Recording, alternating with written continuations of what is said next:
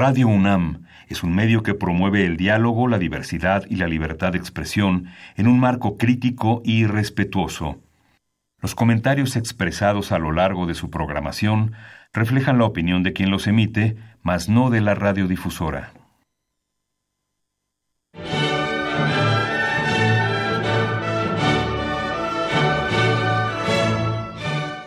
Diálogo Jurídico. Derecho, Cultura y Humanismo. Programa a cargo del maestro Eduardo Luis Fejer.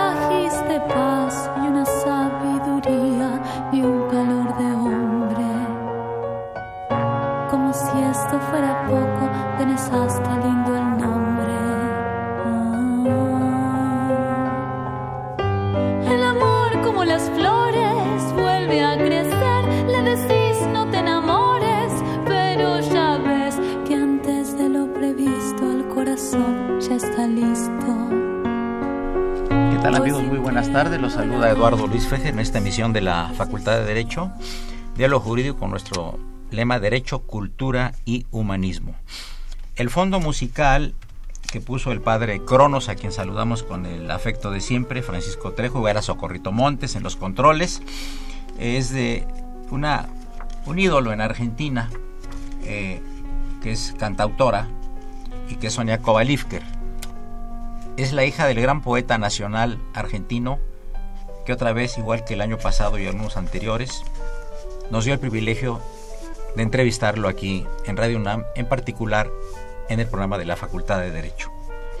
Acompañador Eduardo Cobalífer, a quien le doy la, más cordial bienvenida, que se acaba de bajar del avión, igual que el señor Andrés Mego, que es su editor, famoso director de la famosa editorial Hojas del Sur.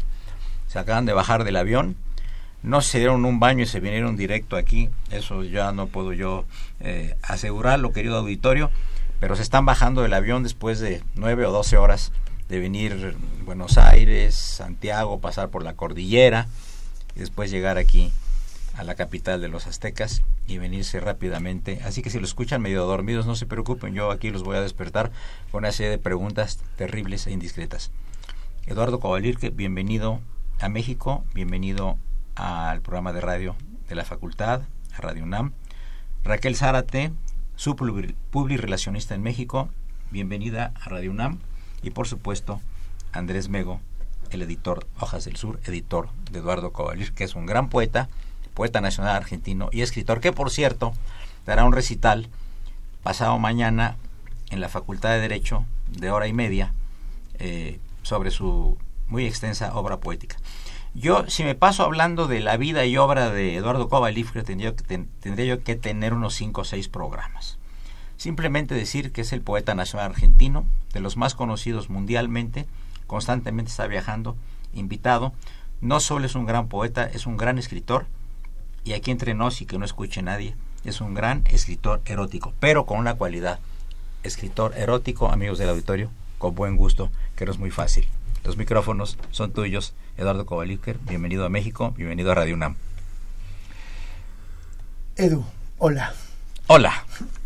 Gracias por invitarme otra vez a estar acá con todos ustedes y con vos, que sos uno de mis grandes amigos en serio. Eh, es por eso, bueno, hablamos eh, de erotismo y sabés que vengo a presentar en esta oportunidad mi última novela erótica que se llama Mali, pero esta vez es erotismo con humor. Es una novela muy divertida. Y a propósito de humor, también vengo este, eh, enviado del Club Nacional Internacional de Inmaduros, del cual yo soy presidente, para entregarte a ti la vicepresidenta del Centro Internacional de Inmaduros. De Inmaduros. De Inmaduros, sí, sí. Oye, me da mucho gusto, por esto que tienes un saludo aquí del niño héroe de la radio, Raúl Romero, que te está escuchando, que viene unos momentos aquí a atender, atendernos. Saludos. Ah, y también aquí hay un mensaje del licenciado Bel Croquet, que está pendiente del programa el día de hoy, toda vez que te escuchó el año pasado y antepasado y los demás años, y que está encantado con tu poesía. Pero que, ¿dónde vas a presentar el libro de, de erotismo? ¿Lo vas a hacer en lo vamos a hacer en las librerías por Rúa, pero... eh, Próximamente. El libro, el libro, ya está en librerías. Ah, se hace una presentación posterior, Sí, ya le en- avisaremos al auditorio. está- en librería está en Porrúa y en librería Handy. Escucharon la voz de Andrés Mego, el editor, Eduardo Covalir, que se emociona mucho cada que entra a la cabina, que tenemos que poner dos guardias para que no se salga, porque no le gusta hablar aquí en los micrófonos. Pero ya, con estos años ya está agarrando un poco de confianza. Sí. ¿De qué se trata Mali, la novela erótica? Mali eh, se trata esta vez del personaje femenino. Todas mis novelas eróticas, como sabes, y los que no lo saben, tienen nombres de mujeres. Así es. Eh, son Clavelina Bianca, Hanna y Mali. En este caso, y sucede en diferentes lugares del planeta y diferentes características de mujeres. En este caso, Mali es una de las últimas descendientes de los indios patagónicos que prácticamente están desaparecidos del sur de Argentina. Eran aquellos indios que descubrieron los conquistadores cuando por primera vez pasaron por la Tierra del Fuego y que se asombraron por el tamaño de los indígenas de allá. Generalmente estaban acostumbrados a indígenas bajos y estos indígenas medían entre 1,80, 1,90, 2 metros. ¿La Patagonia viene de eso? Exactamente. ¿De, de- de pies grandes? Creo que sí, creo que sí. Porque eran los patagones, le decían a estos hombres. Oye, ¿y por qué estamos haciendo esperar tanto al auditorio que nos debe escuchar en el 5536 8989, repito, 5536 8989 y la sin costo 01850 52 y 88 con tus maravillosos poemas y especialmente tus poemas a México que son verdaderamente una verdadera joya y que ha sido muy aplaudido y que has ro- roto todos los récords, sobre todo aquí en Ra- Radio UNAM cuando, lo- cuando los lees. Por favor, ¿podrías Sí, empezar nuevamente? esa era mi intención Bien. y quiero empe- empezar con el poema que hice, el último de los poemas que hice a México, que se llama Tenyuayatl, que quiere decir heroísmo en Nahuatl. Disculpen el atrevimiento de querer explicarles qué quiere decir heroísmo a los mexicanos. Pero, este, y es una es un humilde resumen en verso de la heroica historia de México. Y está dedicada a una persona que conozco y dice dedicada a Eduardo Fejer, mi amigo mexicano. Muchas gracias. Los hombres se habían levantado, habían elegido el camino de la historia, sabían que con inteligencia y sacrificio llevarían su imperio hacia la gloria.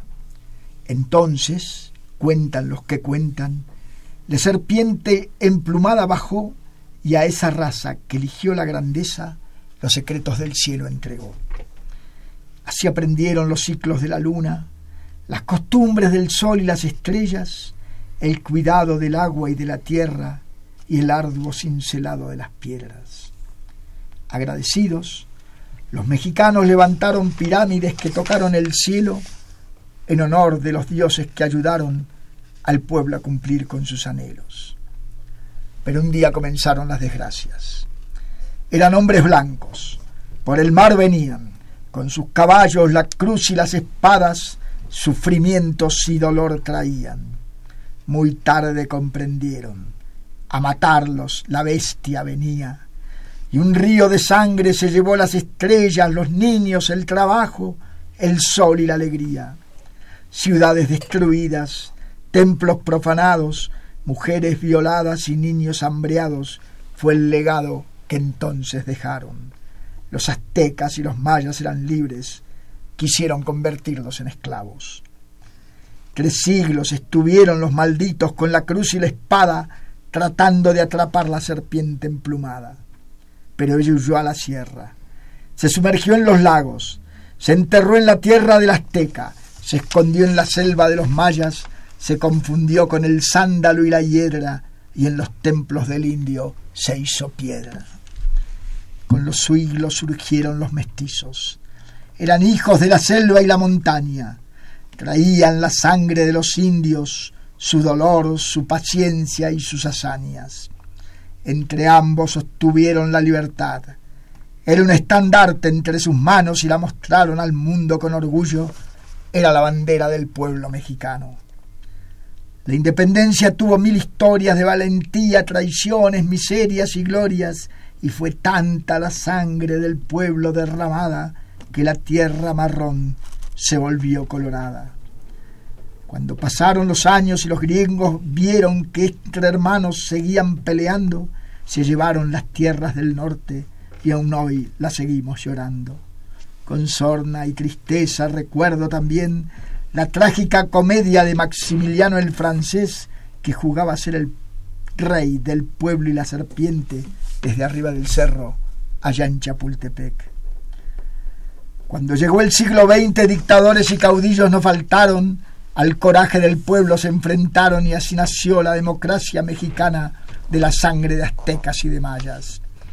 Ahora estamos en el siglo XXI la pobreza y el delito desafían a duelo a estos constructores de pirámides que supieron llegar hasta los cielos. Sabedores del tesón y del trabajo, del dolor y del sacrificio son los dueños, vencerán otra vez en la batalla y llegarán hasta el cielo con sus sueños. Qué maravilla. Quisiéramos que, antes de pasar al corte musical a cargo del padre Cronos, que por favor nos leas otro poema tuyo, por favor. Bueno, les voy a leer entonces eh, un poema que presenté aquí, en, que se presentó por primera vez, se leyó en LUNAM el 8 de marzo del 2013 en, el, en la Universidad Autónoma de México en un simposio que se había hecho en conmemoración del Día Internacional de la Mujer. Fuiste el único varón que habló, ¿verdad? Sí, el único orador varón en 400 mujeres que hablaron. De todas partes del mundo, estuvo muy interesante ese evento. Sí. Tienes dos minutos para leerlo. Perfecto, esperemos llegar. Y si no, no, estamos dos y eh, medio. Pero te voy a decir, eh, voy a leer el, el comentario anterior al poema. No hay ni hubo en la historia de la humanidad un grupo humano más vejado, sometido, esclavizado y castigado que la mujer. Ni los negros de África, ni los pobres de América y Asia, ni los homosexuales, ni los judíos, ni los gitanos, ni ninguna minoría étnica fue tan degradada. Y esto ocurrió a lo largo y a lo ancho del mundo y se pierde en el fondo de los tiempos. Nunca la mujer pudo compartir el mundo con los mismos derechos que el hombre.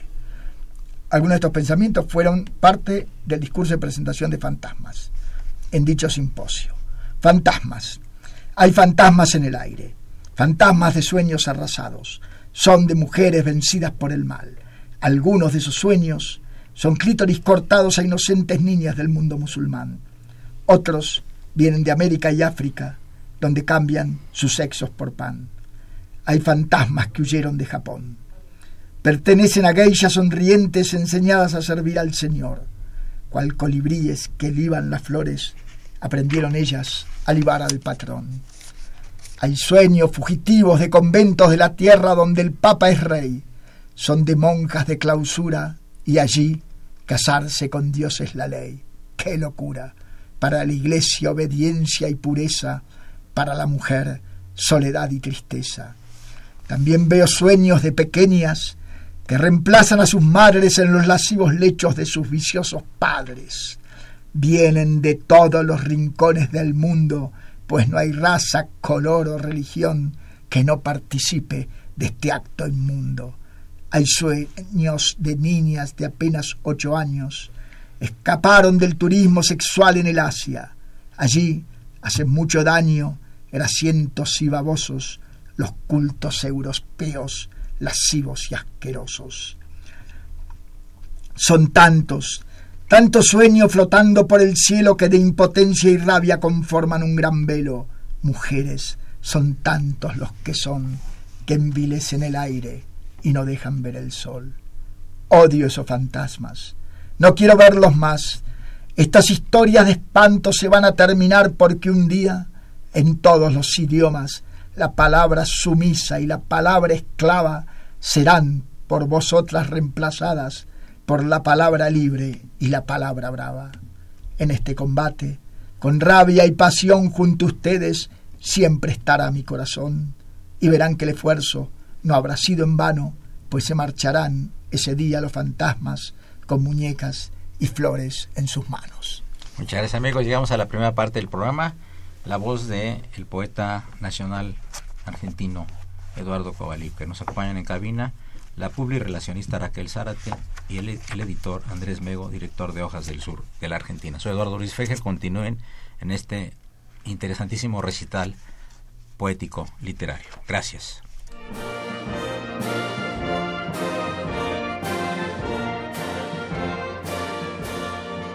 Su opinión es importante. Comuníquese.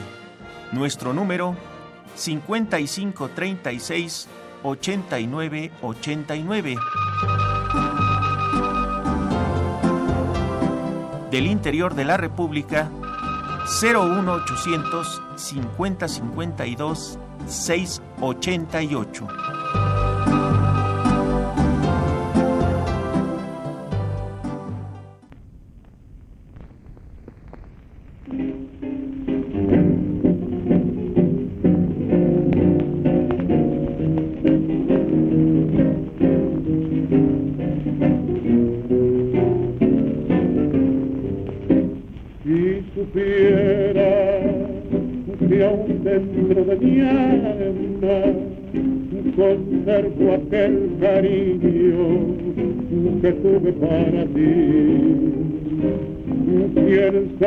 Si supiera que nunca te he olvidado, volviendo a tu pasado, te acordarás Los amigos ya no vienen,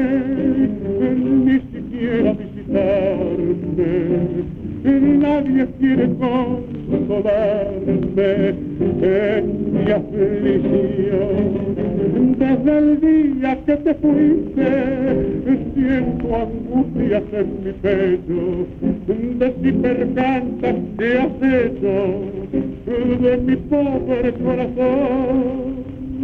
Cuánto te perdonado, saliendo de la mañana, asoma por la verdad, como cuando estaba vos.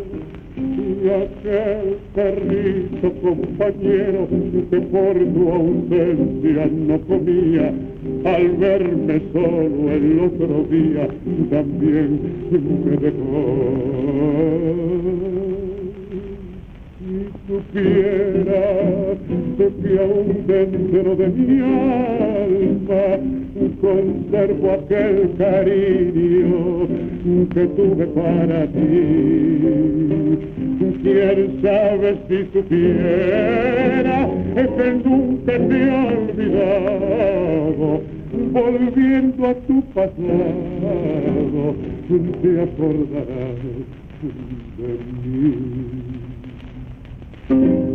Continuamos aquí en cabina, amigos, con la presencia del poeta nacional argentino Eduardo Kovalivker. Nos acompaña la señorita Raquel Zárate, relacionista mexicana, y también el editor de Hojas del Sur, Argentina, Andrés Mego. Eduardo, adelante, por favor. Bueno. Tienes que eh, leer luego el del cuervo, ¿eh? Por supuesto que el del cuervo lo voy a leer, porque es tu preferido. Así es. Bueno, eh, vamos a leer un poquito, este es uno de los últimos poemas que hice, que es actual, que habla de del mundo actual. No tengo nada que explicar, escúchenlo. ¿Qué nombre les pondremos a los nuevos ríos que surgen por valles y sierras y, y tiñen con color de sangre las aldeas y ciudades de la tierra? ¿Qué nombre les pondremos? ¿Río de la sangre cristiana? río de la sangre judía o río de la sangre musulmana. Son los ríos del fundamentalismo. Confluirán en el mar del fanatismo. Se mezclarán con la sangre del nazismo, del imperialismo, del estalinismo y con la poca sangre que aún les queda a los que de hambre cada día mueren sin saber siquiera quién los mata, sin saber siquiera por qué mueren. Qué bonito, qué bonito. Ahora uno, un poema fácil, un poema de aliento, ¿no? Se llama Nosotros. Que otros hablen de odios y guerras, nosotros hablaremos de amor y de trabajo y obtendremos los frutos de la tierra. Que otros cuenten sus bombas y sus balas, nosotros contaremos nuestros hijos y a nuestros sueños les pondremos alas. Que otros calculen dinero e intereses. Nosotros las manos que sembrarán unidas y las flores rojas que entre los hombres crecen. Ellos recordarán en sus negras noches sus negras mentiras y sus negras lacras, y cuando la muerte venga con sus negras barcas, llorarán el amor que se han negado, mientras nosotros cantaremos entre estrellas y finalmente moriremos abrazados. Señorita Zárate, platique usted al auditorio brevemente que es un publirelacionista. ¿Para qué sirve las relaciones públicas? La relación pública sirve para hacer el rostro, la cara del artista, en este caso de nuestro escritor Eduardo Kubalitker, que radica en Argentina y hago esta conexión entre México y Argentina.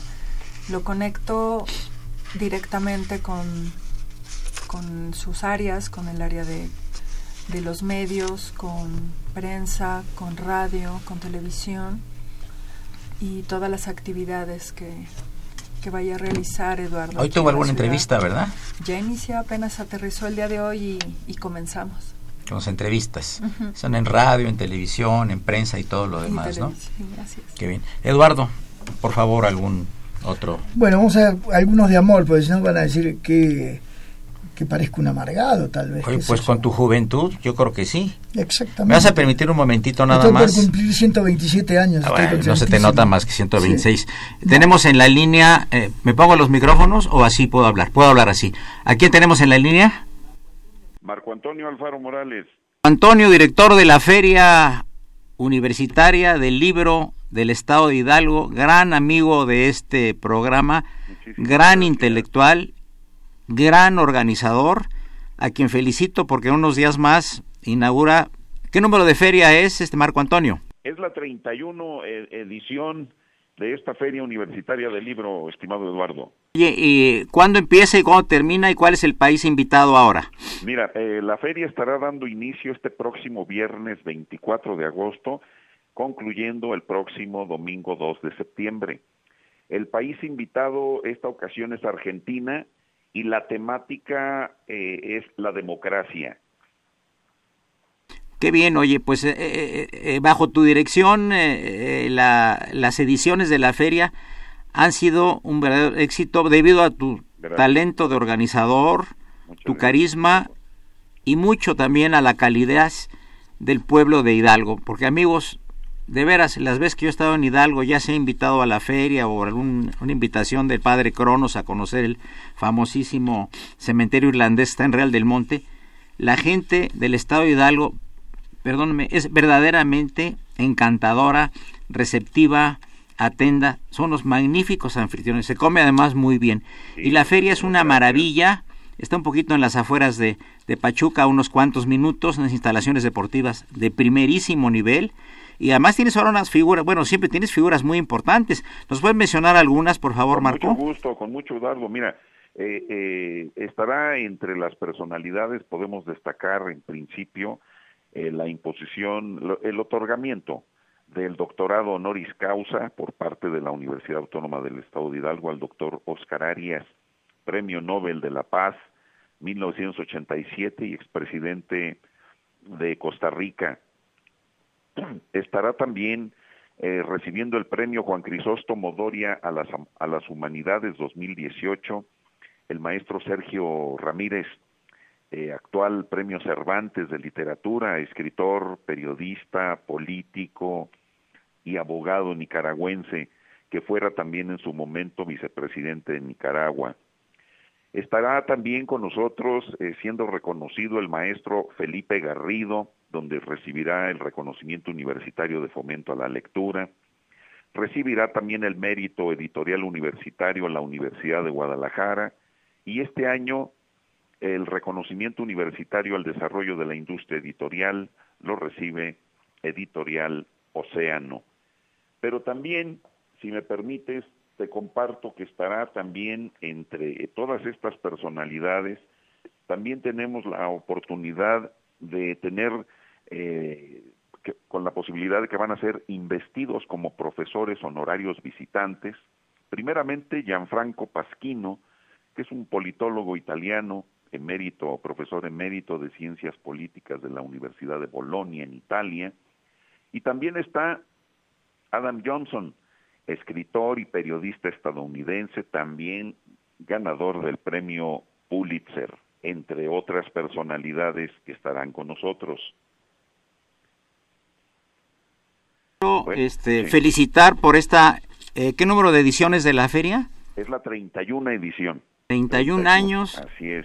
Esparciendo cultura, recibiendo personajes nacionales e internacionales, con la calidez del pueblo hidalguense y con el talento de Marco Antonio Alfaro. Te felicito, muchas gracias, por tomar esta breve entrevista, mucho éxito y por supuesto seguimos en contacto aquí a través de Radio UNAM. Esperamos saludarlos personalmente por acá. Muchísimas gracias. Justo, muchas gracias. ¿eh? un abrazo, gracias. Buenas tardes. Gracias. Bien amigos, tenemos llamadas del auditorio. Eh, Cecilia Sobrevilla dice, le dice al señor Kovalivker, gracias por endulzar mis oídos con tus versos. ¿Cómo ves? Lindo. Muy bien, acá estás dando miel. Tenemos llamada del señor Carlos Luna, del doctor Bel Concret, del señor Jaime Chávez, de Tito Armando Granados y ahí de, de, de, Granados también. Nos habla también la fuera diplomática importante Harriet Jones, quien también eh, felicita al poeta eh, Kovalivker y dice que recuerda con mucho afecto el que le haya dedicado un libro que atesora con gran cariño. También habló la señorita Karina Gutiérrez, eh, muy elogiosa, y, seguimos adelante con el programa. ¿Algún otro poema, querido Eduardo? Sí, vamos a dos pequeños poemitas de amor y después tengo algunos más. Maldita. ¿Ese a quién está dedicado? ¿Está muy fuerte? Eh, está dedicado a alguien que ha sido maldita. ¿Así, así? ¿De qué estrella perdida vino el Dios que te autorizó a meterte en mi vida? ¿Quién te dijo que tus ojos celestes y tu boca seductora podían convertirse en una peste arrasadora de los sueños de tu amante? ¿Tú crees que mi torre de cien metros de altura se destruye con un poco de amor y una sonrisa? ¡Qué locura! Pero, ¿sabes? Es cierto, eres la alegría. Ven nomás, ven con tu locura. Te estaré esperando con la mía. Oye, Eduardo, este, ¿tú cómo definirías el amor, eh? me mataste. ¿Qué sé yo?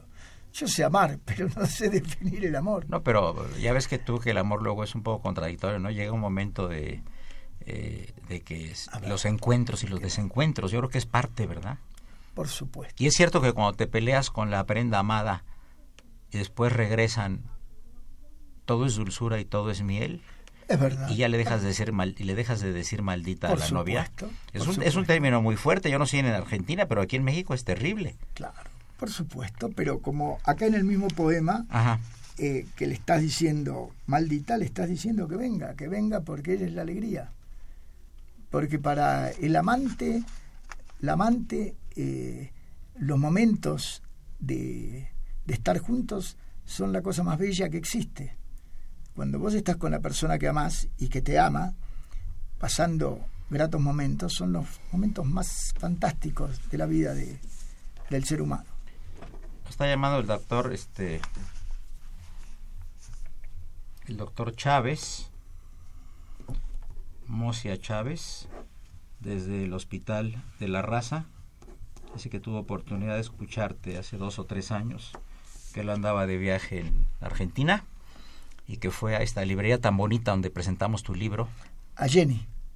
Eh, no, no, la librería está muy bonita en el centro. El Ateneo. Ah, en el Ateneo. El Ateneo, sí, Gran Splendid. Eh, eh, exactamente. Y que te andaba de visita allá por Argentina y que entró y que vio que un poeta estaba siendo presentado por un agente de Cuba y por el que tiene ahorita el honor de estar en el micrófono, es cierto. que fue un exitazo. Además, este lugar, el Ateneo, es algo espectacular. La ciudad de Buenos Aires es espectacular, no tiene precedente Dicen que es una de las tres librerías más lindas del mundo. Del mundo. Era como un teatro, ¿no? Eduardo? Era un teatro que se hizo librería, que tiene todo, todo el, el foro. Eh, tiene todas pinturas en el techo maravillosas. Sí, y sí. Una gran decoración, estilo. Y recuerdo en esa ocasión que yo estuve tuve el privilegio de presentarte, eh, que eh, hubo muchísima gente y Sonia Kovalir, tu, hija, que es un ícono eh, de la música y de la composición en Argentina, y fue de Argentina, animó con el piano y sus canciones el evento. ¿no? ¿Cómo se llamaba el poeta cubano que invitaste? es escritor. Escritor. No, poeta. Alberto Guerra. Alberto Guerra. Cantador también, ¿eh? No, es este es solamente este escritor, es un gran narrador. Creo que hoy es uno de los narradores más importantes de Cuba. Creo que también me lo presentaste en La Habana. Seguro. Tú tienes un premio que lleva tu nombre en Cuba, ¿verdad? ¿Nos puedes platicar un poco de esto brevemente? Sí, eh, tengo el tengo tengo cosas que los cubanos me han dado y cosas que le he entregado a los cubanos porque amo Cuba. Eh, los cubanos me dieron el premio más importante de poesía que tiene Cuba, que se llama a a una vida de poesía que lo da la Fundación Nicolás Guillén, que todavía la maneja el nieto de Nicolás. Ah, sí. Nicolásito, sí. Este, Nicolás Guillén? Sí. Ah, mira, yo tengo un libro dedicado por él. Mira. Pero me lo regalaron de hace muchos años. No sé si es, bueno, no me acuerdo. Bueno, es Nicolás Guillén el que hoy está al frente de la Fundación Nicolás Guillén. Y esta casa tan bonita donde dimos donde tú y yo recitamos unos poetas que abajo de unos árboles muy bonitos. Bueno, e-, es un centro de e-, escritores, ¿no? Esa es el, la sociedad argentina de escritores. Qué maravilla, eh, qué maravilla. cubana de escritores. uniac Unión Nacional de Escritores y Compositores de Cuba. Era, un, era una, yo pregunté a amigos del auditorio, era una casa que era de un banquero muy prominente en Cuba y con la Revolución Cubana lo expropiaron y se dedica ese lugar a la poesía. Pero ya el padre Carón nos está haciendo la seña de que viene la guadaña para cortarnos la cabeza hablando metafóricamente, y después continuamos con el poeta nacional argentino Eduardo Cobalifre. Gracias, amigos. Ok.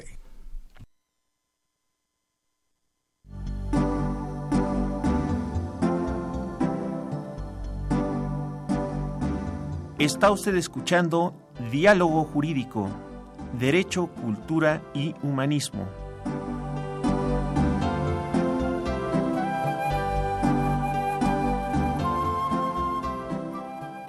a través del 860 de AM. El alma mater del cuadrante.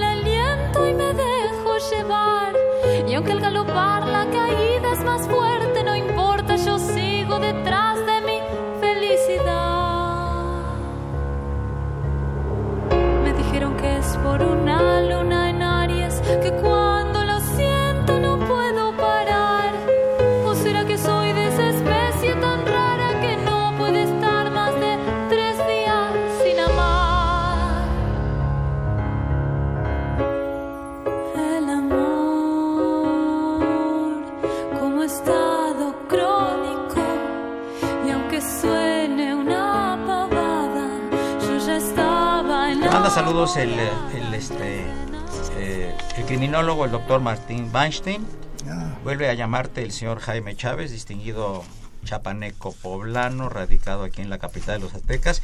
Eliseo Avilés, que es un antiguo radioescucha, que es un gusto escuchar a un hermano argentino decir con sus palabras cosas tan bellas de nuestra historia. Muy bien, Eduardo. Bueno, mira, Otro poema para sí, nuestro auditorio. Vamos a leer eh, un poema que lo, lo he leído injustamente poco, que está dedicado a mis dos hijos varones. ¿El y se papá llama- de Milo? El papá de Milo. Ah, muy bien. Se llama Barquitos.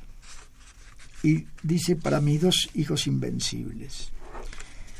¿Se acuerdan que de niño les cantaba cuando vencidos de cansancio se acostaban a buscar sus sueños en la almohada esta humilde canción desafinada? Jonathan, barquito de pan, Emanuel, barquito de papel. Tomemos la vida así como es. Hoy dejaron los puertos de casa y por el horizonte se va la niñez. La alquimia del tiempo en alguna siesta transformó los barcos sin que se den cuenta y en un día de enero de la vida adulta, con naves de acero, se hicieron al mar, a vivir sus sueños, a enfrentar dolores, a buscar amores, como los demás. Pero nunca olviden en la travesía que será la vida desde ahora en más aquella dulzura de los días felices que quedó guardada debajo la piel cuando los sueños de entonces venían en barquitos de pan y papel. Qué bonito. ¿Y qué pasó, el- qué pasó con el poema del, del, del cuervo?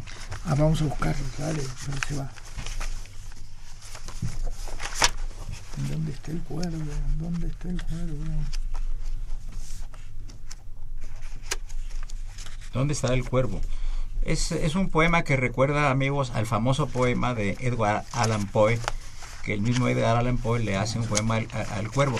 Y Eduardo Kovalirker, en sus múltiples visitas en París, yo tuve el gusto de ser huésped de él en una calle muy bonita, cerca de los Campos Elíseos, un departamento hermosísimo, en la Rue de Malakoff. Así es. Rue estuvimos y Eduardo, como es muy amigable, se hizo amigo del señor, del dueño del restaurante de la parte de abajo de su edificio y nos atendió de maravilla, ¿te acuerdas? No creo que la esposa era mexicana, algo así. no, no, italiano, italiano. Italiano, italiano, Sí, italiano. sí, sí, sí. Qué bien.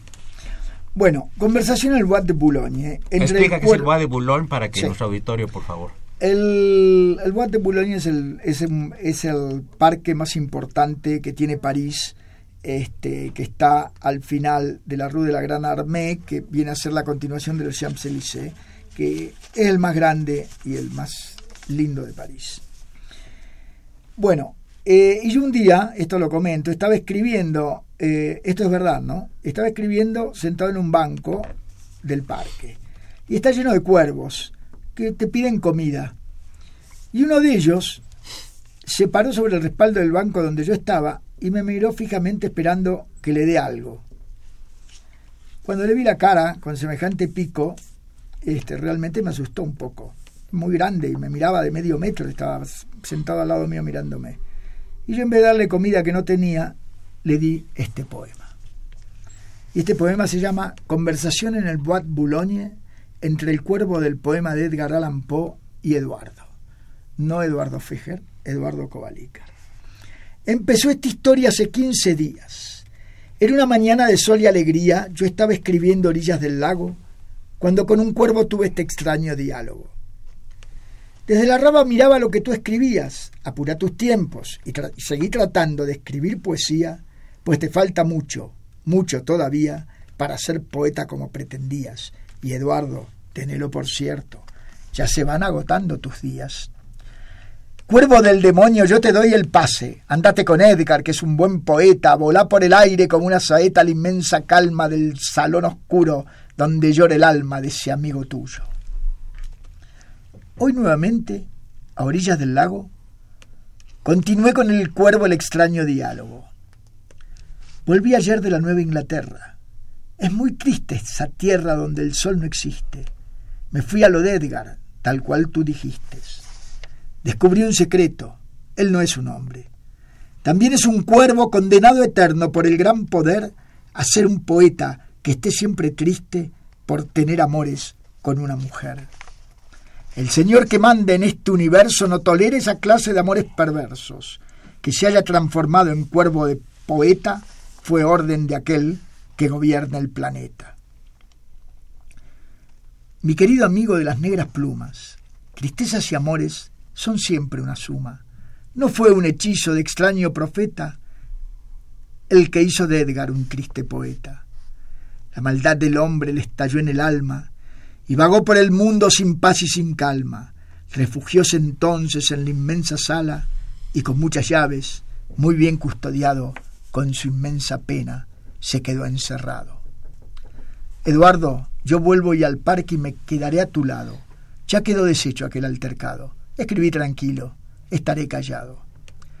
Mi querido cuervo, mi amigo emplumado, hay lugar de sobra para dos hermanos en el Bois Boulogne, bajo el sol de mayo, me ofreces tu pata, aquí está mi mano. Qué maravilla.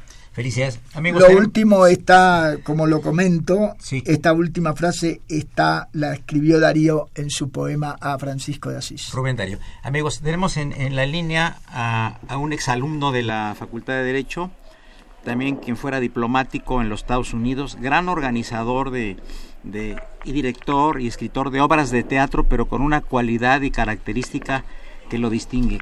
Es el liceo Arturo Morel y él dirige obras de teatro con internos de las penitenciarías, tanto de México como el extranjero, y ahorita está celebrando ya varios años dirigiendo estas obras que es tan difícil y que es una forma de reinserción a las personas que se encuentran como internos. ¿Qué tal Arturo? Muy buenas tardes. Saludamos de los micrófonos de Radio UNAM. Hola, buenas tardes. Siempre es un gusto conversar contigo y con tu auditorio. ¿Qué estás celebrando hoy? Te estamos hablando al reclusorio.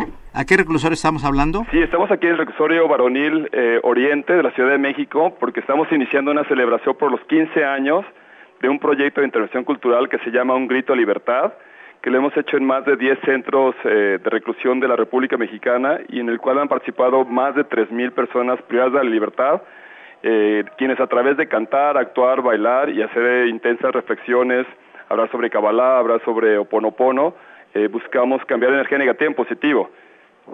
Una pregunta, este, después de que algunas personas han terminado su estancia ahí, ¿les ha llamado la atención continuar haciendo teatro o escribiendo teatro que tú conozcas, que te buscan después?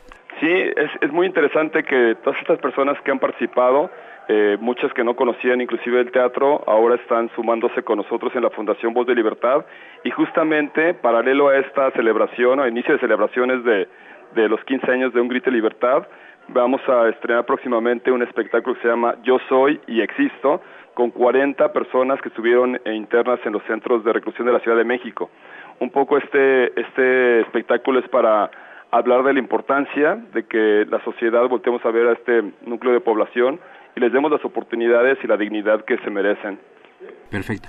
Oye, Arturo, pues yo te felicito porque así como hiciste una gran labor en el Consulado de México en Miami hace algunos años y que has estado en Europa y en Sudamérica y ahora dedicando tu vocación eh, como director de teatro, como promotor, como gente que ayuda a la reinserción a estas personas que por lamentables circunstancias se encuentran o se encontraban en estos centros de detención pues hablan mucho de tu, tu, gran espíritu y para nosotros es un privilegio que hayas sido alumno de la Facultad de Derecho a la que muchas honras. Te quiero, honras, te quiero hacer una invitación próximamente para que vengas aquí a platicar, como ya lo has hecho antes, en los micrófonos de, de, tu facultad, de esta nuestra universidad.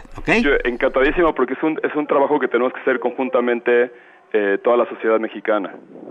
Yo te mando un, un, saludo muy afectuoso a nombre de todos los compañeros que estamos aquí en la cabina y seguimos en contacto. Fue Arturo Morel, Eliseo Arturo Morel, quien cumple 15 años poniendo obras de teatro en los centros de reclusión, tanto de México como del extranjero. La mejor de las tardes y mucho éxito con este aniversario. Gracias, igualmente. Eh, continuamos, Socorrito, porque el padre Cronos está muy molesto porque no hemos, este, no hemos este, escuchado música. Adelante, Socorrito. Un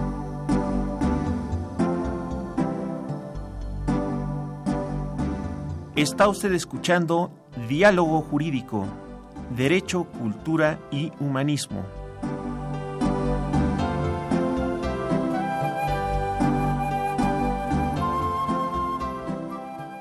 A través del 860 de AM. El alma mater del cuadrante.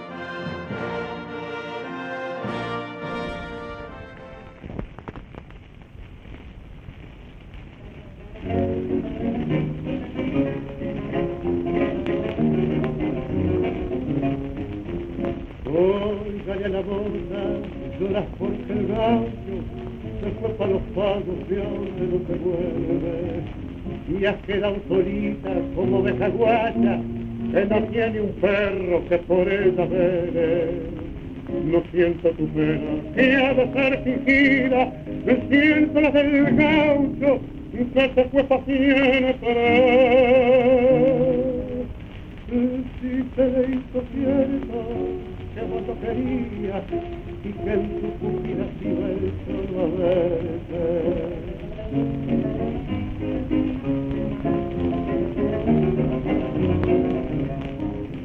Porque si fue Ancina cuando hasta su boca de tus risas locas los ecos le lleguen, sentirás que el hielo de tu olvido infame más frío es el hielo de la misma muerte y sepa por boca de alguna luz mala que ella anda buscando que alguien te consuele.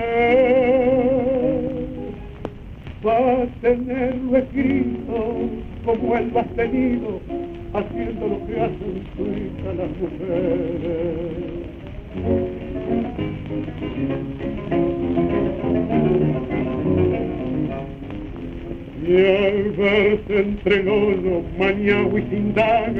Llegamos a la última eh, parte del programa, amigos del auditorio. Quisiéramos escuchar algunos poemas más del poeta nacional argentino Eduardo Kovalivker.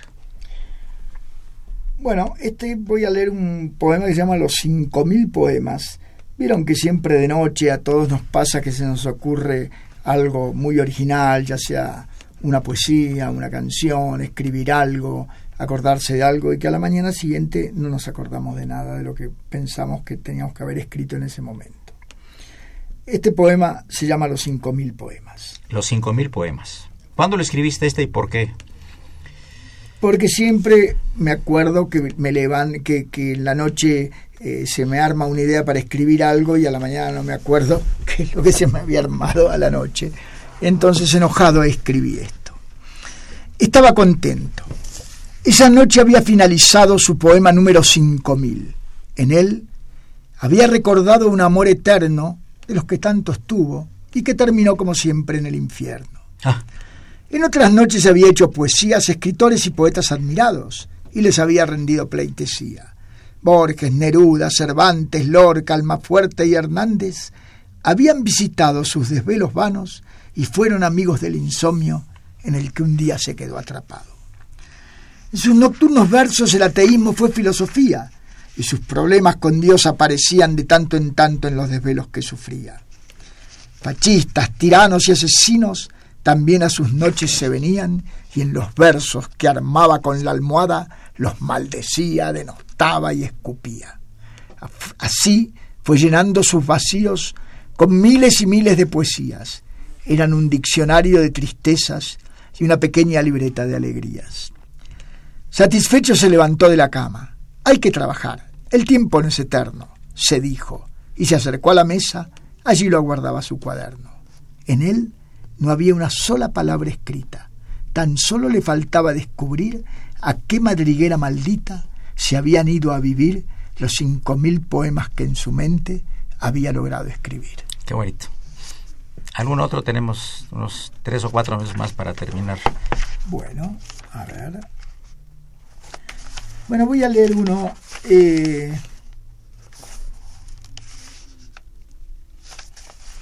que se llama Un Cambio, que habla sobre la gente un poco grande. No, no, no es nuestro caso, Eduardo, es para otra gente Por más favor, grande. digo, este, no somos de los tiempos de los villis, pero de los villistas. Exacto. Un cambio. Ya no quiero volver a los lugares donde fui alegre, joven y feliz, pensé anoche cuando andaba solo caminando las calles de París. Un rato antes yo estaba en un bar, observando los adioses del verano en las hojas que caían al azar. Pensé entonces si pudiéramos nosotros, cada año de nuevo florecer, dejar caer los dolores y fracasos, tener la chance de un nuevo amanecer. Miré entonces la iglesia y las aceras. Todo en esa calle seguía igual. El tiempo tenía su museo de cera. Los años no pasaban por aquel lugar. En la plaza, la mujer con su cántaro en la fuente esperaba un hombre que la vaya a buscar. Pero el hombre dudaba en la acera de enfrente. ¿Quién dijo que el mármol no se puede amar? Pero todo estaba quieto. Todo seguía igual. Detrás del mostrador había un espejo. Me vi escribiendo apoyado en la mesa. Tenía el rostro ajado de recuerdos viejos, los ojos cansados y blanca la cabeza. Pero todo lo demás estaba igual. Hace tres días terminé esta poesía, pero ahora quiero cambiarle el final. Buscaré un rostro nuevo y alguna alegría, pues recuerdo el espejo y en él no decía que los hombres viejos no pueden soñar. Qué bonito, qué bonito. Oye, eh, ¿tú qué crees? ¿Que se hacen mejores poemas cuando está uno desilusionado de un amor? ¿O cuando está uno ilusionado de un amor? A ver, yo le quería preguntar aquí a la señorita Zárate. Señorita Zárate, ¿usted qué opina? Por ejemplo, un, un poeta que se enamora muy fuerte, tiene una relación intensa, emocional, física, y después viene una separación dolorosa. ¿Usted cree que el poeta, le voy a preguntar a una dama, ¿eh? ¿usted cree que el poeta escriba con más intensidad cuando está enamorado? ¿O escriba con más intensidad cuando está despechado? Wow. Yo creo que, que en, en ambas. Pero ¿Ah, hay sí? una gran diferencia. Cuando se está despechado, se escribe desde otro lado del corazón, de un lugar muy, muy triste, recordando muchas cosas a que te lleva un despecho. Cuando se está enamorado, claro, también se ha de escribir cosas hermosas, pero partiendo de algo más, más sublime, más tranquilo. Yo creo que el despecho viene más del, del caos, del movimiento, de todo lo que te mueve. Estamos recibiendo una llamada de Iguala, Guerrero, una provincia, es un lugar muy bonito, de, de el licenciado Martínez Loza, quien te conven- Alberto Martínez Loza, quien te está escuchando en internet y dice que está encantado él y la familia que te están escuchando por internet. Así que le mandamos un saludo al, Muchas al gracias. licenciado Martínez Loza. Carlos Muchas Alberto. gracias. Carlos. Alberto. Gracias, Carlos Alberto. Muchas gracias. Muy bien, pues ahora vamos a preguntarle al poeta ya para finalizar si él escribe más bonito, más emocionado, cuando está ilusionado o cuando está desilusionado. Mira, ya, Mira, ya Socorrito se puso te- muy te romántica decir, y el sí. padre Cronos está arrancando los pelos. Te voy a decir una cosa. Estoy 100% de acuerdo en lo que dice aquí Raquel. Este, el poeta siempre va a escribir sobre un amor eh, cosas muy dulces y bellas cuando está bien y alegre y cosas muy tristes y feas cuando está mal, este, cuando está despechado. Pero digamos, Pero- ¿a ti qué te emociona más? ¿Cuándo escribes mejor?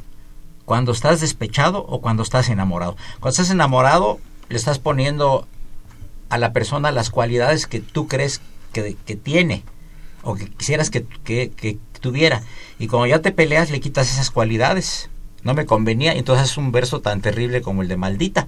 Aunque en el fondo tus sentimientos piensen otra cosa. No, pero maldita es este. Maldita no está. Maldita, le decís al principio, pero maldita es porque se arreglan y le dicen, vení nomás, vení con tu locura, que te estaré esperando con la amiga, porque después de, de toda una discusión, eh, el romance sigue.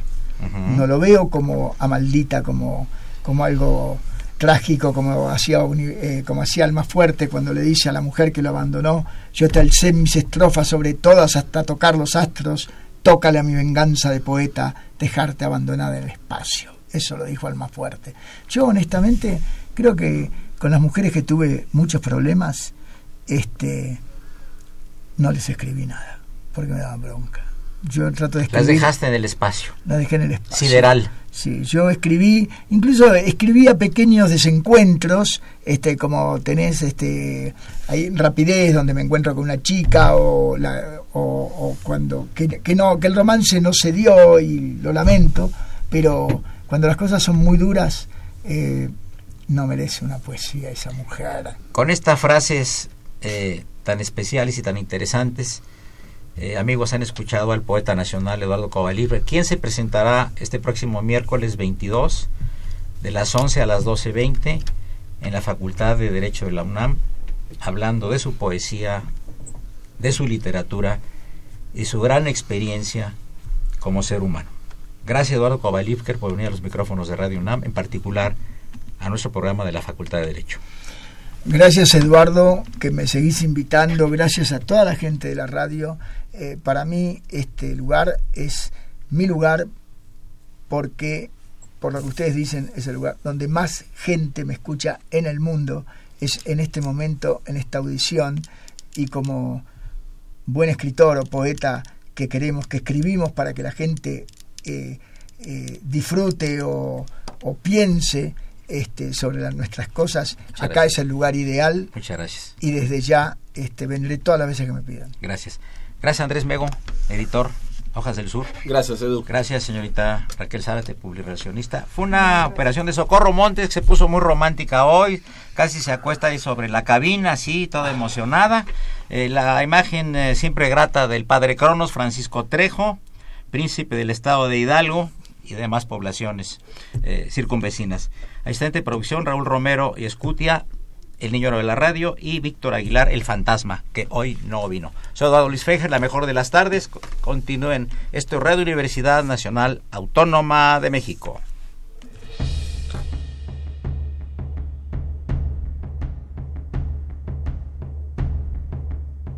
¿Quién diseñó la bandera del batallón de San Patricio? ¿Cómo era en realidad? ¿Dónde se encuentra?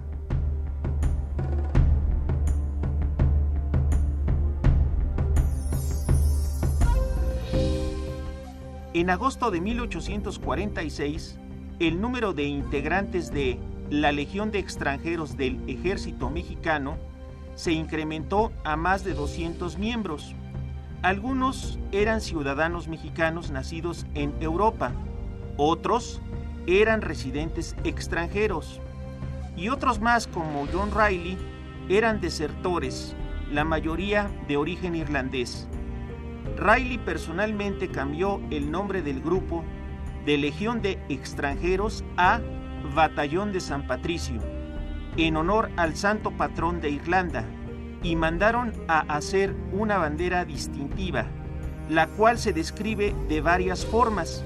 Sin embargo, la bandera del Batallón de San Patricio es descrita por el capitán John O'Reilly en una carta dirigida a un amigo.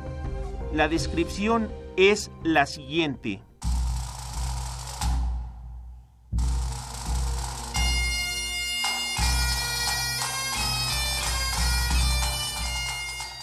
Es